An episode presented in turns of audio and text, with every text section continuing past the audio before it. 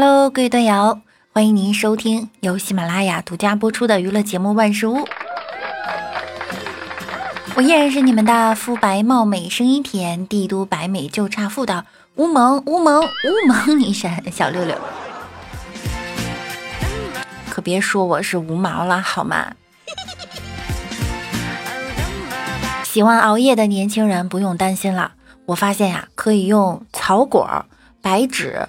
鸡壳、桂皮、肉蔻、砂仁、甘草等十五克磨成粉，冲水，每日口服。这样的话呀，你猝死后火化比较香。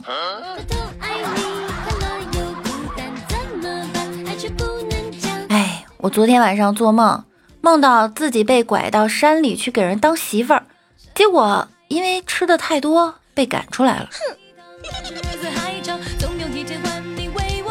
心情不好，发了一条朋友圈。我说：“如果有一天我不在了，谁会满世界的找我？”早上一看，老哥给我回复的：“黑白无常。”我太难了，我太难了。据科学观察，常说我太难了，真的会让生活变得很难。须知，语言的力量是会真实作用于生活的。所以从现在开始，我们要说：“我太美了，我太棒了，我太瘦了，我太可爱了。”嗯，你们可以说：“我太长了。”今天和久仰的女神表白了，我说：“女神，请相信我会一辈子对你好的，一定会让你幸福快乐。”别闹了，你还小，你给不了我要的幸福。哎。外面那些妹子都叫我大叔了，你居然还说我小，你这话说的。我有个弟弟，虽然长得五大三粗的，但是平时对人很友善，有时候还会害羞，特别是见到美女的时候，恨不得找个缝钻进去。这种情况我教育了很多次都不见效，非得逼着我打一顿才好。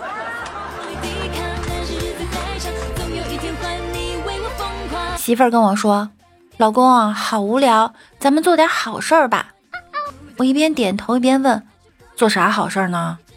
媳妇儿平静地说：“哎，咱们多网购点东西，让快递员多赚点钱。”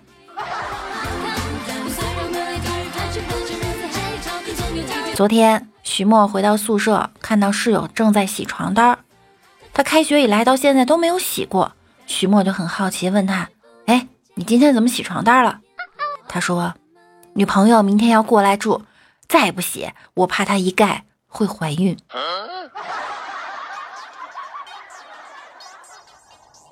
一个公厕门口，众人等待中，一个男的挺着急的，对着一个大姐说：“大姐，您让我先上吧，我都快捏不住了。”大姐说了：“大兄弟啊，不是大姐不让你先上，你好歹有个捏的地方，我夹的腿都麻了。”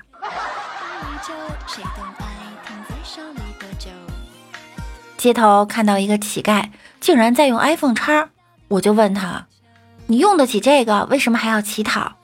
乞丐说了：“给我两块钱，我告诉你。”我就掏出两块钱给他了，因为已经有五千个人付费问我这个问题了，这就是付费问答的魅力。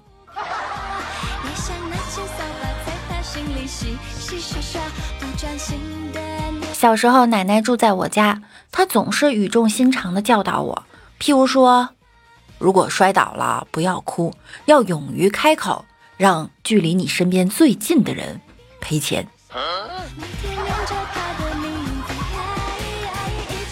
我并不觉得自己是个百分之百的好人，然后一刷微博，看到一些缺德的人做的一些缺德的事儿，哇，我简直就是善良之神在人间行走的化身呐！我活明白了，我用十分爱人，对方只会回敬我一分；而如果我用一分爱人的话，那我就能爱十个人。教你们如何分辨假照。假如一个小姐姐长得很好看，还很愿意跟你聊天，千万不要怀疑自己的魅力。嗯，你没有魅力，他是假照。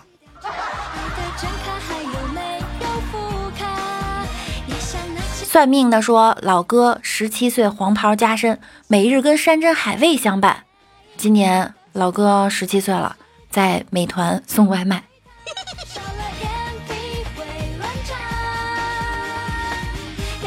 系主任去医院看医生，医生，我花了好几百，什么病都没检查出来，你看我这钱白花了。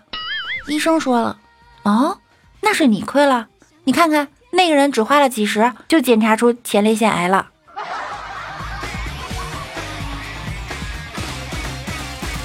懒懒的猪猪说：“刚才听二货老婆和十一岁的闺女说，小宝，你长大以后去南方工作吧，东北太冷了。即使你学习不好，找不着工作，以捡破烂为主，也要去南方城市捡破烂。为啥呀？”老婆坚定的说。那边啊，天气热，矿泉水瓶子捡得多。中午休息，我和同事在一起聊天，突然聊到了房子。我说：“现在房子这么贵，如果我有块地，那真的是发达了。”他就说了：“你要是有块地，我马上认你做干爹。”刚说完，前台那边小姑娘喊我：“你有块地？”后来整个下午，我干闺女都不愿意和我说话。在节目的最后啊，给大家留一个问题：如果在深夜有一个恶人把刀架在你的脖子上，说给你一分钟，你可以打电话给任何一个人，除了父母，让他来接你，不许说多余的话。如果他同意来，我就放了你；如果不愿意来，我就杀了你。你会打给谁呢？你说希望陪我到老。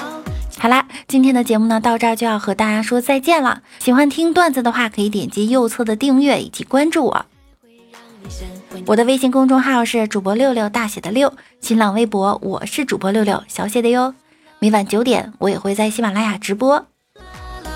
我们下期再见喽，拜拜啦！